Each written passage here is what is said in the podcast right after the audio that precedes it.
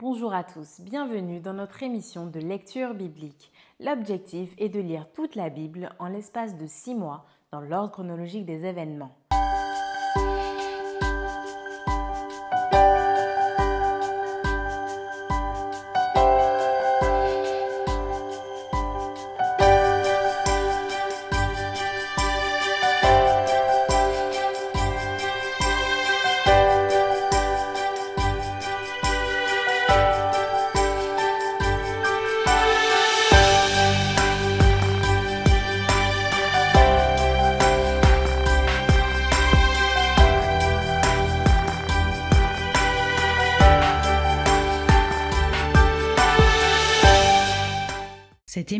Est proposée par l'Église adventiste du 7e jour d'Évry. Si vous voulez suivre ce plan, vous pouvez cliquer sur le lien dans la description.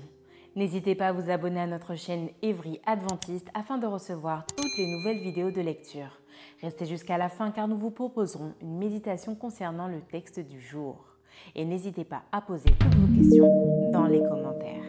Aujourd'hui, nous lirons le livre de 1 roi du chapitre 20 à 22 et nous terminerons par le livre de 2 chroniques au chapitre 18.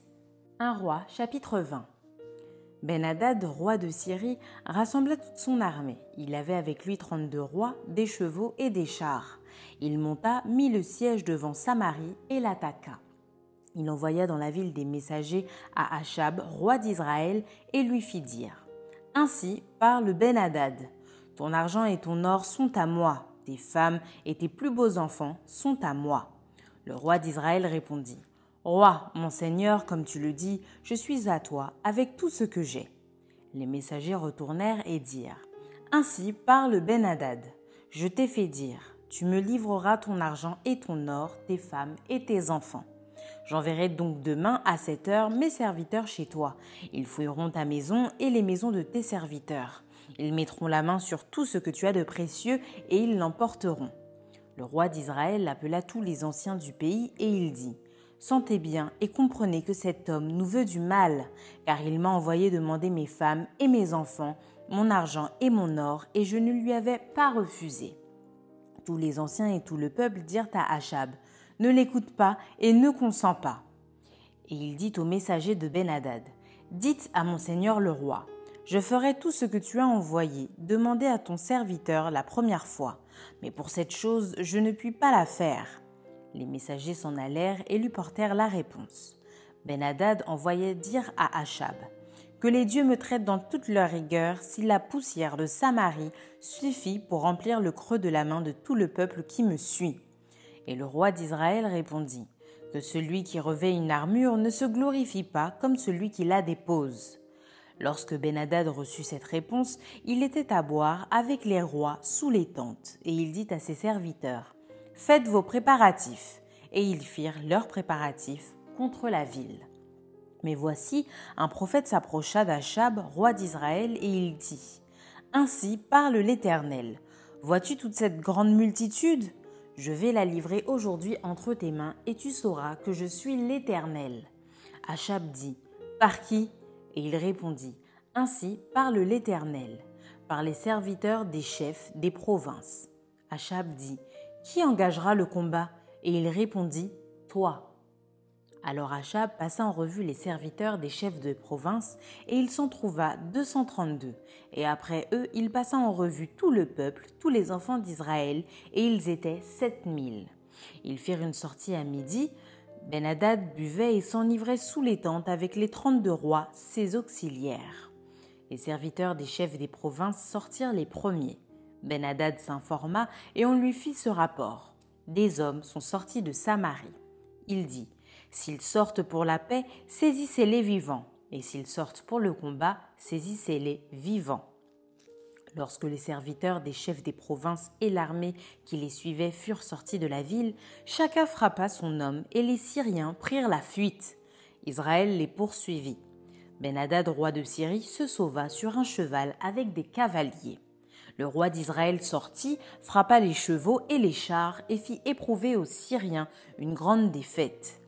Alors le prophète s'approcha du roi d'Israël et lui dit Va, Fortifie-toi, examine et vois ce que tu as à faire, car au retour de l'année, le roi de Syrie montera contre toi. Les serviteurs du roi de Syrie lui dirent Leur Dieu est un Dieu de montagne, c'est pourquoi ils ont été plus forts que nous. Mais combattons-les dans la plaine, et l'on verra si nous ne serons pas plus forts qu'eux. Fais encore ceci ôte chacun des rois de son poste et remplace-les par des chefs. Et forme-toi une armée pareille à celle que tu as perdue, avec autant de chevaux et autant de chars. Puis nous les combattrons dans la plaine et l'on verra si nous ne serons pas plus forts qu'eux. Il les écouta et fit ainsi. L'année suivante, Ben-Hadad passa les Syriens en revue et monta vers Aphek pour combattre Israël. Les enfants d'Israël furent aussi passés en revue. Ils reçurent des vivres et ils marchèrent à la rencontre des Syriens. Ils campèrent vis-à-vis d'eux, semblables à deux petits troupeaux de chèvres, tandis que les Syriens remplissaient le pays. L'homme de Dieu s'approcha et dit au roi d'Israël Ainsi parle l'Éternel. Parce que les Syriens ont dit L'Éternel est un Dieu des montagnes et non un Dieu des vallées, je livrerai toute cette grande multitude entre tes mains, et vous saurez que je suis l'Éternel. Ils campèrent sept jours en face les uns des autres. Le septième jour, le combat s'engagea et les enfants d'Israël tuèrent aux Syriens cent mille hommes de pied en un jour. Le reste s'enfuit à la ville d'Afek et la muraille tomba sur vingt-sept mille hommes qui restaient. Ben-Hadad s'était réfugié dans la ville où il allait de chambre en chambre. Ses serviteurs lui dirent Voici, nous avons appris que les rois de la maison d'Israël sont des rois miséricordieux. Nous allons mettre des sacs sur nos reins et des cordes à nos têtes, et nous sortirons vers le roi d'Israël. Peut-être qu'il te laissera la vie. Ils se mirent des sacs autour des reins et des cordes autour de, la tête, et ils allèrent auprès du roi d'Israël. Ils dirent Ton serviteur Ben-Hadad dit Laisse-moi la vie. Achab répondit Est-il encore vivant? Il est mon frère. Ces hommes tirèrent de là un bon augure, et ils se hâtèrent de le prendre au mot et de dire Ben Hadad est ton frère. Et il dit Allez, amenez-le. Ben Hadad vint vers lui, et Achab le fit monter sur son char. Ben Hadad lui dit Je te rendrai les villes que mon père a prises à ton père, et tu établiras pour toi des rues à Damas, comme mon père en avait établi à Samarie. Et moi, reprit Achab, je te laisserai aller en faisant une alliance. Il fit alliance avec lui et le laissa aller. L'un des fils des prophètes dit à son compagnon d'après l'ordre de l'Éternel. Frappe-moi, je te prie. Mais cet homme refusa de le frapper. Alors il lui dit, Parce que tu n'as pas obéi à la voix de l'Éternel, voici, quand tu m'auras quitté, le lion te frappera. Et quand il l'eut quitté, le lion le rencontra et le frappa.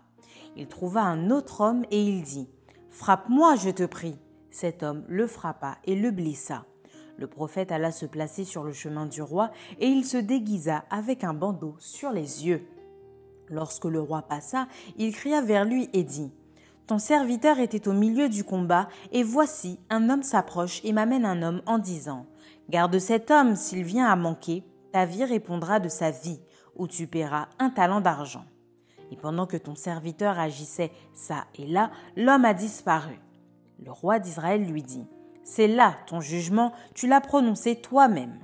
Aussitôt le prophète ôta le bandeau de dessus ses yeux, et le roi d'Israël le reconnut pour l'un des prophètes.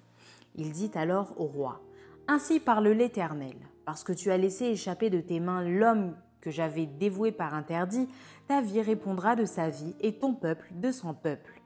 Le roi d'Israël s'en alla chez lui, triste et irrité, et il arriva à Samarie. Un roi, chapitre 21. Après ces choses, voici ce qui arriva. Naboth de Gisraël avait une vigne à Gisraël, à côté du palais d'Achab, roi de Samarie. Et Achab parla ainsi à Naboth. Cède-moi ta vigne pour que j'en fasse un jardin potager, car elle est tout près de ma maison, je te donnerai à la place une vigne meilleure, ou, si cela te convient, je te paierai la valeur en argent. Mais Naboth répondit à Achab Que l'Éternel me garde de te donner l'héritage de mes pères. Achab rentra dans sa maison, triste et irrité à cause de cette parole que lui avait dite Naboth de Gisraël. Je ne te donnerai pas l'héritage de mes pères.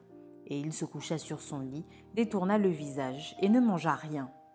Jézabel, sa femme, vint auprès de lui et lui dit pourquoi as-tu l'esprit triste et ne manges-tu point? Il lui répondit J'ai parlé à Naboth de Gisraël et je lui ai dit Cède-moi ta vigne pour de l'argent, ou si tu veux, je te donnerai une autre vigne à la place. Mais il a dit Je te donnerai pas ma vigne. Alors Jézabel, sa femme, lui dit Est-ce bien toi maintenant qui exerces la souveraineté sur Israël? Lève-toi, prends de la nourriture et que ton cœur se réjouisse. Moi, je te donnerai la vigne de Naboth de Gisréel. Et elle écrivit au nom d'Achab des lettres qu'elle scella du sceau d'Achab et qu'elle envoya aux anciens et aux magistrats qui habitaient avec Naboth dans sa vie. Voici ce qu'elle écrivit dans ces lettres. Publiez un jeune, placez Naboth à la tête du peuple, et mettez en face de lui deux méchants hommes qui déposeront ainsi contre lui. Tu as maudit Dieu et le roi. Puis menez-le dehors, lapidez-le et qu'il meure. Les gens de la ville de Naboth, les anciens et les magistrats qui habitaient dans la ville agirent comme Jézabel le leur avait fait dire, d'après ce qui était écrit dans les lettres qu'elle leur avait envoyées. Ils publièrent un jeûne et ils placèrent Naboth à la tête du peuple. Les deux méchants hommes vinrent se mettre en face de lui, et ces méchants hommes déposèrent ainsi devant le peuple contre Naboth. Naboth a maudit Dieu et le roi. Puis ils le menèrent hors de la ville, ils le lapidèrent, et il mourut. Et ils envoyèrent dire à Jézabel, Naboth a été lapidé, et il est mort. Lorsque Jézabel apprit que Naboth avait été lapidé et qu'il était mort, elle dit à Achab, Lève-toi, prends possession de la vigne de Naboth de Gisréel, qui a refusé de te la céder pour de l'argent, car Naboth n'est plus en vie, il est mort. Achab, entendant que Naboth était mort, se leva pour descendre à la vigne de Naboth de Gisréel, afin d'en prendre possession. Alors la parole de l'Éternel fut adressée à Élie, le Tishbite, en ces mots. Lève-toi, descends au-devant d'Achab, roi d'Israël à Samarie, le voilà dans la vigne de Naboth, où il est descendu pour en prendre possession. Tu lui diras, Ainsi parle l'Éternel. N'es-tu pas un assassin et un voleur? Et tu lui diras, Ainsi parle l'Éternel. Au lieu même où les chiens ont léché le sang de Naboth, les chiens lécheront aussi ton propre sang. Achab dit à Élie M'as-tu trouvé mon ennemi? Et il répondit Je t'ai trouvé parce que tu t'es vendu pour faire ce qui est mal aux yeux de l'Éternel. Voici, je vais faire venir le malheur sur toi. Je te balayerai, j'exterminerai quiconque appartient à Achab, celui qui est esclave et celui qui est libre en Israël et je rendrai ta maison semblable à la maison de Jéroboam, fils de Nébat, et à la maison de Bécha, fils d'Achija, parce que tu m'as irrité et que tu as fait pécher Israël. L'Éternel parle aussi sur Jézabel et il dit Les chiens mangeront Jézabel près du rempart de Gisréel. Celui de la maison d'Achab qui mourra dans la ville sera mangé par les chiens, et celui qui mourra dans les champs sera mangé par les oiseaux du ciel. Il n'y a eu personne qui se soit vendu comme Achab pour faire ce qui est mal aux yeux de l'Éternel, et Jézabel, sa femme, l'y excitait. Il agit de la manière la plus abominable en allant après les idoles, comme le faisaient les Amoréens, que l'Éternel chassa devant les enfants d'Israël.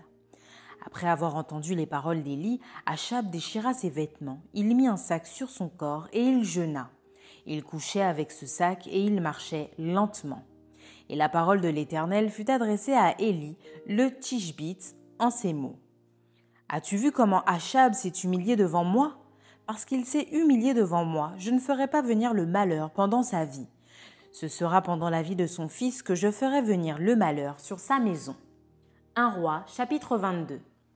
On resta trois ans sans qu'il y eût guerre entre la Syrie et Israël.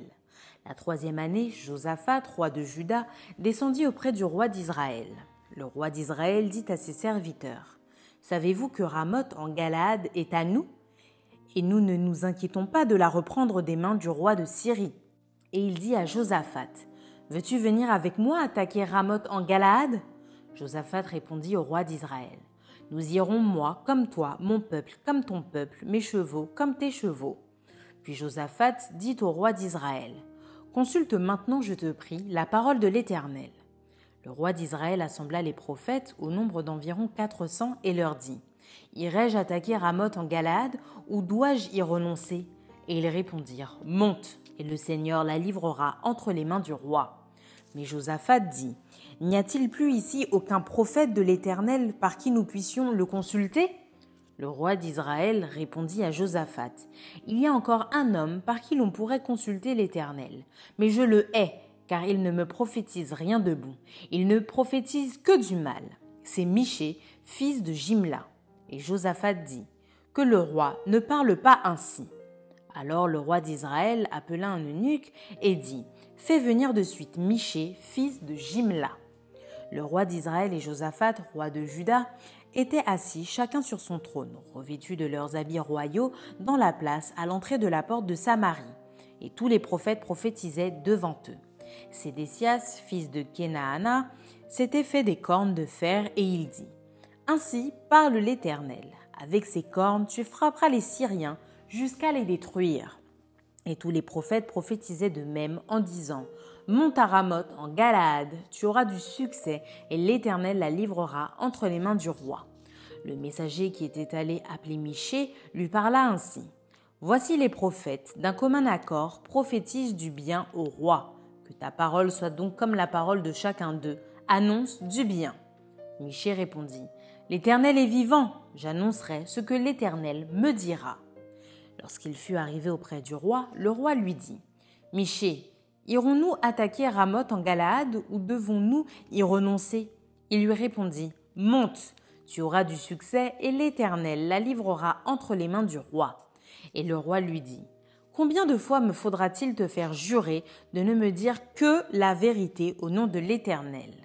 Miché répondit Je vois tout Israël dispersé sur les montagnes comme des brebis qui n'ont point de berger. Et l'Éternel dit Ces gens n'ont point de maître, que chacun retourne en paix dans sa maison.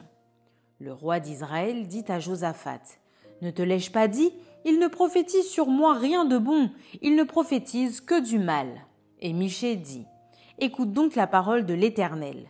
J'ai vu l'Éternel assis sur son trône et toute l'armée des cieux se tenant auprès de lui, à sa droite et à sa gauche. Et l'Éternel dit Qui séduira Achab pour qu'il monte à Ramoth en Galaad et qu'il y périsse ils répondirent l'un d'une manière, l'autre d'une autre. Et un esprit vint se présenter devant l'Éternel et dit, Moi je le séduirai. L'Éternel lui dit, Comment Je sortirai, répondit-il, et je serai un esprit de mensonge dans la bouche de tous ses prophètes. L'Éternel dit, Tu le séduiras, et tu en viendras à bout. Sors et fais ainsi. Et maintenant voici l'Éternel a mis un esprit de mensonge dans la bouche de tous tes prophètes qui sont là et l'Éternel a prononcé du mal contre toi. Alors Sédécias, fils de Kenaana, s'étant approché, frappa Miché sur la joue et dit Par où l'Esprit de l'Éternel est-il sorti de moi pour te parler? Miché répondit Tu le verras au jour où tu iras de chambre en chambre pour te cacher. Le roi d'Israël dit Prends Miché et emmène-le vers Amon, chef de la ville, et vers Joas, fils du roi. Tu diras Ainsi parle le roi. Mettez cet homme en prison et nourrissez-le du pain et de l'eau d'affliction jusqu'à ce que je revienne en paix. Et Michée dit, Si tu reviens en paix, l'Éternel n'a point parlé par moi. Il dit encore, Vous tous, peuple, entendez. Le roi d'Israël et Josaphat, roi de Juda, montèrent à Ramoth, en Galaad. Le roi d'Israël dit à Josaphat, Je veux me déguiser pour aller au combat, mais toi, revêt-toi de tes habits. Et le roi d'Israël se déguisa et alla au combat. Le roi de Syrie avait donné cet ordre aux trente-deux chefs de ses chars. Vous n'attaquerez ni petit ni grand, mais vous attaquerez seulement le roi d'Israël. Quand les chefs des chars aperçurent Josaphat, ils dirent Certainement c'est le roi d'Israël. Et ils s'approchèrent de lui pour l'attaquer. Josaphat poussa un cri. Les chefs des chars, voyant que ce n'était pas le roi d'Israël, s'éloignèrent de lui. Alors un homme tira de son arc au hasard et frappa le roi d'Israël au défaut de la cuirasse. Le roi dit à celui qui dirigeait son char Tourne et fais-moi sortir du champ de bataille, car je suis blessé. Le combat devint acharné ce jour-là. Le roi fut retenu dans son char, en face des Syriens, et il mourut le soir. Le sang de la blessure coula dans l'intérieur du char. Au coucher du soleil, on cria par tout le camp, chacun à sa ville et chacun dans son pays. Ainsi mourut le roi, qui fut ramené à Samarie, et on enterra le roi à Samarie. Lorsqu'on lava le char à l'étang de Samarie, les chiens léchèrent le sang d'Achab et les prostituées s'y baignèrent, selon la parole que l'Éternel avait prononcée. Le reste des actions d'Achab, tout ce qu'il a fait, la maison d'ivoire qu'il construisit et toutes les villes qu'il a bâties, cela n'est-il pas écrit dans le livre des chroniques des rois d'Israël? Achab se coucha avec ses pères et Acasia, son fils, régna à sa place. Josaphat, fils d'Aza, régna sur Juda. la quatrième année d'Achab, roi d'Israël. Josaphat avait 35 ans lorsqu'il devint roi et il régna 25 ans à Jérusalem.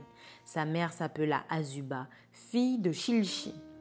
Il marcha dans toute la voie d'Aza, son père, et ne s'en détourna point, faisant ce qui est droit aux yeux de l'Éternel. Seulement les hauts lieux ne disparurent point, le peuple offrait encore des sacrifices et des parfums sur les hauts lieux. Josaphat fut en paix avec le roi d'Israël. Le reste des actions de Josaphat, ses exploits et ses guerres, cela n'est-il pas écrit dans le livre des chroniques des rois de Juda? Il ôta du pays le reste des prostituées qui s'y trouvaient encore depuis le temps d'Asa son père. Il n'y avait point de roi en Édom, c'était un intendant qui gouvernait. Josaphat construisit des navires de Tarsis pour aller à Ophir chercher de l'or. Mais il n'y alla point parce que les navires se brisèrent à Edzion-Géber. Alors Acasia, fils d'Achab, dit à Josaphat Veux-tu que mes serviteurs aillent avec les tiens sur des navires? Et Josaphat ne voulut pas. Josaphat se coucha avec ses pères, et il fut enterré avec ses pères dans la ville de David, son père. Et Joram, son fils, régna à sa place. Acasia, fils d'Achab, régna sur Israël à Samarie la dix-septième année de Josaphat, roi de Juda. Il régna deux ans sur Israël. Il fit ce qui est mal aux yeux de l'Éternel, et il marcha dans la voie de son père, et dans la voie de sa mère, et dans la voie de Jéroboam, fils de Nébat, qui avait fait pécher Israël. Il servit Baal, et se prosterna devant lui, et il irrita l'Éternel, le Dieu d'Israël, comme avait fait son père. De Chroniques, chapitre 18. Josaphat eut en abondance des richesses et de la gloire, et il s'allia par mariage avec Achab. Au bout de quelques années, il descendit auprès d'Achab à Samarie, et Achab tua pour lui et pour le peuple qui était avec lui un grand nombre de brebis et de bœufs, et il le sollicita de monter à Ramoth en Galaad. Achab, roi d'Israël, dit à Josaphat, roi de Juda, Veux-tu venir avec moi à Ramoth en Galaad?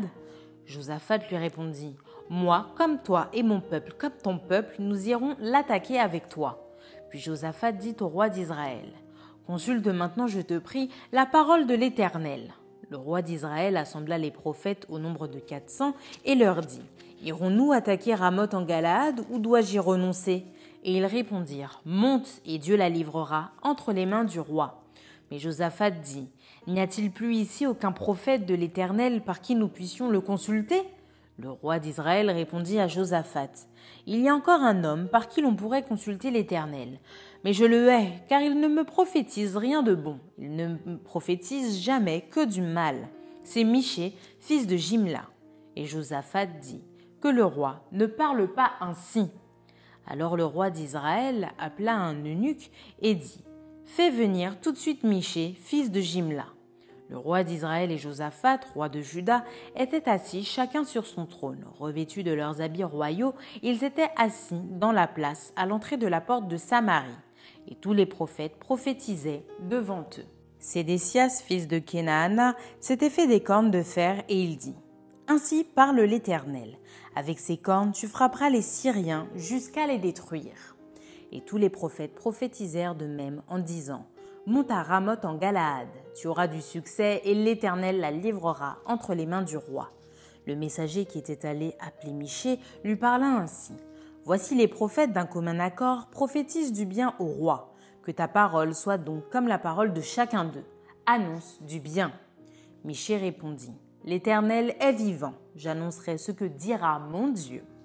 Lorsqu'il fut arrivé auprès du roi, le roi lui dit Miché, irons-nous attaquer Ramoth en Galade ou dois-je y renoncer? Il répondit Montez, vous aurez du succès et ils seront livrés entre vos mains. Et le roi lui dit Combien de fois me faudra-t-il te faire jurer de ne me dire que la vérité au nom de l'Éternel? Miché répondit Je vois tout Israël dispersé sur les montagnes, comme des brebis qui n'ont point de berger. Et l'Éternel dit Ces gens n'ont point de maître, que chacun retourne en paix dans sa maison.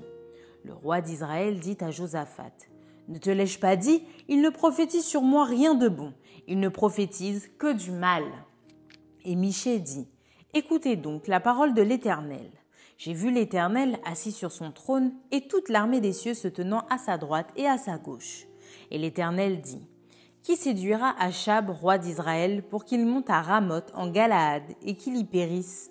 Ils répondirent l'un d'une manière, l'autre d'une autre. Et un esprit vint se présenter devant l'Éternel et dit, Moi je le séduirai. L'Éternel lui dit, Comment Je sortirai, répondit-il, et je serai un esprit de mensonge dans la bouche de tous ses prophètes. L'Éternel dit, Tu le séduiras et tu en viendras à bout. Sors et fais ainsi. Et maintenant, voici l'Éternel a mis un esprit de mensonge dans la bouche de tes prophètes qui sont là, et l'Éternel a prononcé du mal contre toi. Alors Sédécias, fils de Kenaana, s'étant approché, frappa Miché sur la joue et dit Par quel chemin l'Esprit de l'Éternel est-il sorti de moi pour te parler? Miché répondit Tu le verras au jour où tu iras de chambre en chambre pour te cacher. Le roi d'Israël dit Prenez Miché et emmenez-le vers Amon, chef de la ville, et vers Joas, fils du roi. Vous direz Ainsi parle le roi. Mettez cet homme en prison et nourrissez-le du pain et de l'eau d'affliction jusqu'à ce que je revienne en paix. Et Michée dit, Si tu reviens en paix, l'Éternel n'a point parlé par moi. Il dit encore, Vous tous, peuple, entendez. Le roi d'Israël et Josaphat, roi de Juda, montèrent à Ramoth en Galaad. Le roi d'Israël dit à Josaphat, Je veux me déguiser pour aller au combat, mais toi, revêt-toi de tes habits. Et le roi d'Israël se déguisa, et ils allèrent au combat. Le roi de Syrie avait donné cet ordre au chef de ses chars. Vous n'attaquerez ni petit ni grand, mais vous attaquerez seulement le roi d'Israël. Quand les chefs des chars aperçurent Josaphat, ils dirent C'est le roi d'Israël. Et ils l'entourèrent pour l'attaquer. Josaphat poussa un cri, et l'Éternel le secourut, et Dieu les écarta de lui. Les chefs des chars, voyant que ce n'était pas le roi d'Israël, s'éloignèrent de lui. Alors un homme tira de son arc au hasard et frappa le roi d'Israël au défaut de la cuirasse. Le roi dit à celui qui dirigeait son char Tourne et fais-moi sortir du champ de bataille, car je suis blessé. Le combat devint acharné ce jour-là. Le roi d'Israël fut retenu dans son char en face des Syriens jusqu'au soir, et il mourut vers le coucher du soleil. Maintenant, Place à la méditation.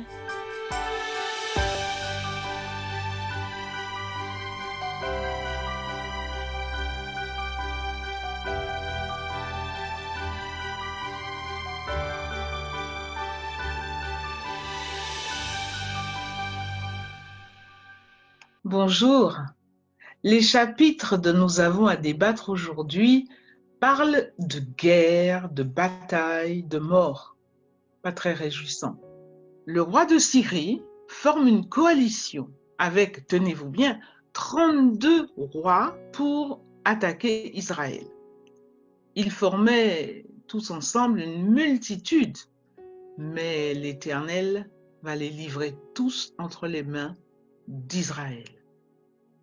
Mais le roi de Syrie ne voulut pas rester sur une défaite. Et il attaqua encore, dans la plaine cette fois, parce que il, s'était dit, oh oui, mais le Dieu d'Israël, le Dieu d'Israël est un Dieu de montagne. Si j'attaque Israël dans la plaine, forcément, je serai vainqueur. Mais défier Dieu de la sorte n'était pas une bonne chose. L'Éternel annonça par un prophète que, à cause de cette parole des Syriens, eh bien, il allait livrer les ennemis entre les mains d'Israël. Malheureusement, Akab désobéit à l'ordre de l'Éternel. Souvenez-vous, Akab, c'était un roi infidèle. Il épargna la vie du roi syrien. Et non seulement il l'épargna, mais il devint ami avec lui. Et nous verrons par la suite qu'il le paiera, Akab le paiera de sa propre vie. Puis nous assistons, dans les lectures suivantes, un assassinat en règle commandité par la reine Jézabel, la femme d'Akab. Tout cela parce que son mari avait convoité la vigne d'un citoyen, euh, Naboth, qui ne voulait pas la lui vendre. Et c'est le prophète Élie que l'Éternel charge d'aller dire au couple royal leur condamnation à cause de ce double crime, meurtre et vol. Mais Akab va se repentir, sincèrement même. Il va se repentir en s'humiliant devant l'Éternel. Et grâce à cela, eh bien, l'Éternel va lui dire que euh, tous les malheurs qui ont été annoncés pour lui, son trône, sa descendance, etc., ne vont pas arriver de son vivant. Mais Akab, par la suite, euh, continuera dans sa mauvaise voie. Alors, je voudrais juste lire pour, pour euh, bien comprendre le caractère d'Akab, relire avec vous le verset de 1 roi 21, versets 25 et 26. Lisons ensemble. Il n'y eut personne qui se soit vendu comme Akab pour faire ce qui est mal aux yeux de l'Éternel. Et Jézabel, sa femme, l'y excitait. Il a agi de la manière la plus abominable en allant après les idoles, comme le faisaient les Amoréens que l'Éternel chassa devant les enfants d'Israël. C'est dire combien Akab était infidèle. Le chapitre suivant nous, nous, nous parle d'Akab, encore lui, et de Josaphat, roi de Juda. Ils vont s'allier pour reprendre de la main des Syriens une ancienne ville de refuge, Ramoth. Alors là, il se passe quelque chose d'extraordinaire. Sur le conseil de Josaphat, qui, rappelons-la, était un roi fidèle, Akab va consulter ses propres prophètes, prophètes de Samarie. Les 400 prophètes vont lui dire, vas-y, monte, l'Éternel est avec toi, tu seras vainqueur. Mais Josaphat hmm, hésitait encore. Il dit, mais il n'y a plus de prophète du tout. Euh. Ah, mais oui, il y avait Miché, un autre prophète que Akab détestait parce qu'il lui disait que de mauvaises choses. Il lui prédisait que de mauvaises choses. Mais Josaphat voulut quand même écouter ce que disait Miché.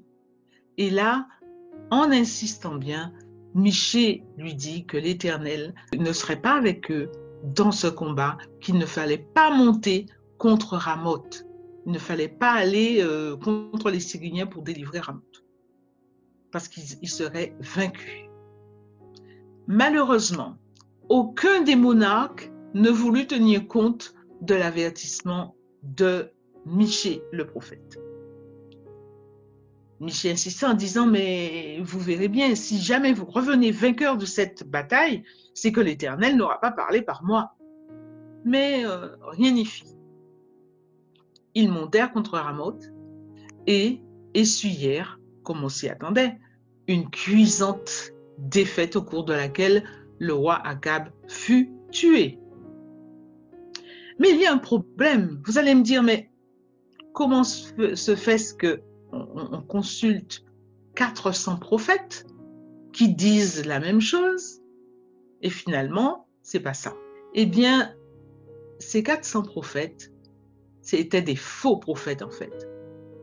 Les prophètes de Samarie disaient au roi Akab que ce que le roi voulait entendre.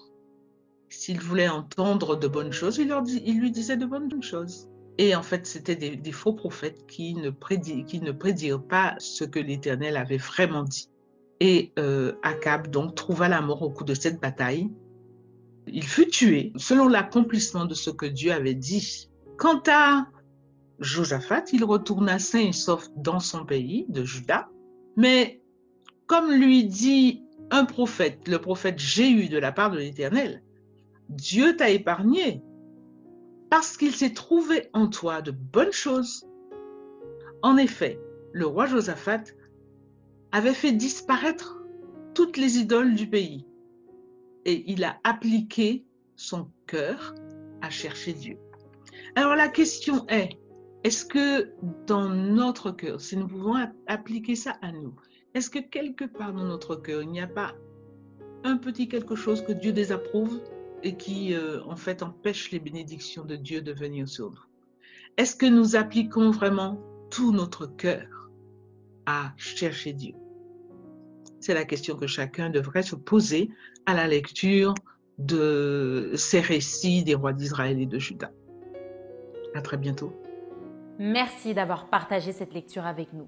Je vous donne rendez-vous demain, si Dieu veut, pour un nouvel épisode.